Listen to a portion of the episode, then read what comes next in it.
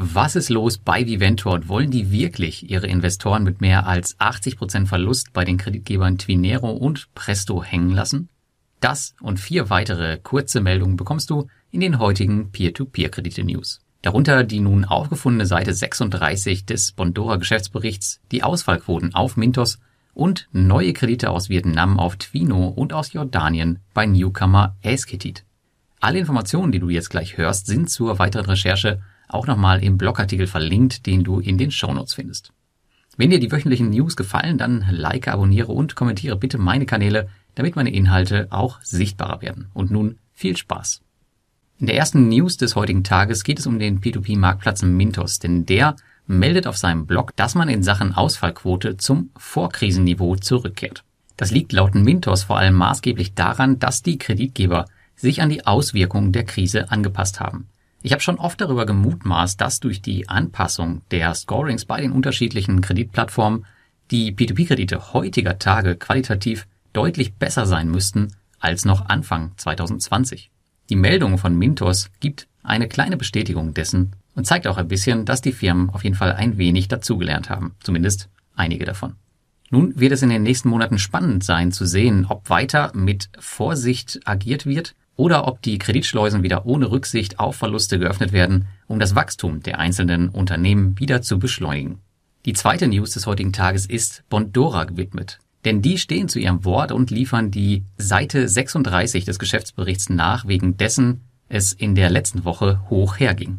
Nochmal zur Erinnerung, hier wurde der Geschäftsbericht veröffentlicht und Investoren fiel auf, dass eine Seite fehlte, die jedoch im Inhaltsverzeichnis gelistet war. Sofort brachen in einigen Telegram-Gruppen wilde Spekulationen darüber aus, was die Ursache dafür sein könnte.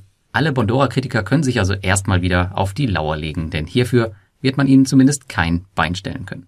In der letzten Woche hatte ich übrigens einen Call mit dem Unternehmen, wo es um die Neuentwicklung der Smartphone-App ging. Im Nachgang stellte ich hier die Frage, wieso man nicht aggressiver gegen diverse Anschuldigungen wie zum Beispiel der schlechten Portfolio-Performance vorgeht, so wie es beispielsweise auch Peerberry macht. Denn wenn man dort schaut, die sind sehr aktiv auf Social Media, in Telegram etc. und versuchen eigentlich immer alles zu erklären. Die Antwort war übersetzt schlichtweg, weil wir nicht unsere Zeit damit verschwinden und uns lieber auf die Dinge konzentrieren wollen, die wirklich wichtig sind. Tja, das ist Bondora-Style und das müssen wir wohl so hinnehmen. Die News Nummer drei. Im P2P-Café habe ich schon kürzlich darüber erzählt, dass Esketit sicherlich eine der spannendsten Ausgründungen der Plattform Mintos für mich persönlich ist, die ich mir selbst auch etwas näher anschaue aktuell. Hinter ihr steht der bekannte Kreditgeber Cream Finance. In der letzten Woche hat man hier nun Kredite aus Jordanien auf die Plattform genommen, welche mit netten 14% gelistet sind. Jordanische Kredite aus dem Cream Finance Universum werdet ihr übrigens auf Mintos nicht finden. Da ich mir die Plattform aktuell genauer anschaue und auch alles, was ich so herausfinde, niedergeschrieben habe, gibt es auf meinem Blog auch für SGT eine Anleitung und im Zuge dessen konnte ich mit dem CEO, der übrigens ein Ex-Mitarbeiter von Mintos ist, 10 mal 25 Euro Startguthaben raushauen, wenn euch das Thema interessiert. Das Angebot gilt bis Ende Juni für all diejenigen, die mindestens 250 Euro investiert haben. Dass Esketit so ein Rohrkrepierer wird wie die Plattform, zu der wir jetzt kommen, ist aufgrund der Struktur übrigens wohl eher unwahrscheinlich, zumindest meiner Meinung nach. Aber die Plattform ist noch jung. Schauen wir mal, wie sich das Ganze so entwickelt. Ja, und was sich die einstmals vielversprechende Mintos-Alternative Viventor in der letzten Woche geleistet hat, ist nur schwer zu überbieten. Konkret ging es um ein Angebot zur weiteren Abhandlung der Kreditgeber Twinero und Presto. Hier bekamen die Investoren eine Mail mit zwei in Anführungsstrichen Wahlmöglichkeiten. Die erste Option war, dass man 20 Prozent der Rückkaufsumme abzüglich Gebühren garantiert nach 30 Tagen nach der Bestätigung dieser Wahlmöglichkeit bekommt. Die zweite Option war, dass man 100 Prozent nicht garantiert über die nächsten fünf Jahre bekommt, wobei 70 Prozent erst im letzten Jahr kommen sollen. Das Pikante an der ganzen Sache, als Investor konntest du dich nicht mehr in deinen Account einloggen, ohne dass ein riesiges Pop-up deine Sicht versperrte. Man wurde also gezwungen, innerhalb von fünf Tagen eine der beiden Entscheidungen anzunehmen.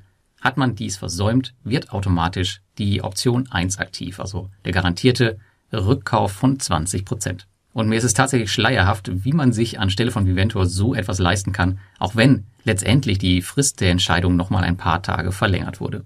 Ich selbst hatte bei beiden Kreditgebern zusammen lediglich eine ausstehende Summe von unter 100 Euro, daher habe ich Option 1 gewählt.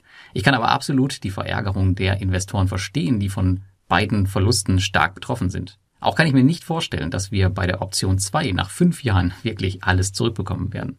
Das ist einfach nur eine Möglichkeit für Viventor auf Zeit zu spielen, so sieht's für mich aus. Denn man hat ja nicht umsonst schlauerweise den größten Batzen der Zahlung ganz nach hinten gelegt. Ein Schelm, wer hierbei Böses denkt. Und überhaupt, wie kann es eigentlich sein, dass eine Plattform wie Mintos ständig darum kämpft, die Rückflüsse an die Investoren von den ausgefallenen Kreditgebern zu erhöhen und eine Plattform wie Viventor einfach mal pauschal ca. 80 Prozent der Verluste an die Investoren weitergibt. Wobei wir im Hintergrund ja gar nicht wissen, was passiert. Wahrscheinlich verdienen sie am Ende damit sogar noch Geld. Und um die Welt der P2P-Kredite nicht mit einem ganz negativen Beigeschmack für diese Woche zu verlassen, gab es noch interessante News für alle Investoren der Plattform Twino. Vor allem für die, die etwas geplagt sind vom sogenannten Cash-Drag, wie ich zum Beispiel.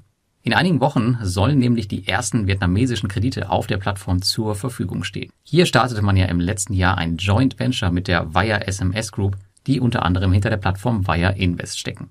Die Darlehen sollen allesamt Kurzläufer sein mit einem Monat Laufzeit und mit 10% gelistet werden. Um den Start hier automatisiert und stressfrei mitzunehmen, schaltet einfach jetzt schon das Land Vietnam in eurem Autoinvest ein, damit ihr nicht leer ausgeht. Ein genauer Startpunkt für die neuen Kredite ist jedoch noch nicht bekannt. Das waren die Peer-to-Peer-Kredite-News. Ich wünsche euch eine schöne Woche und bis zum nächsten Mal.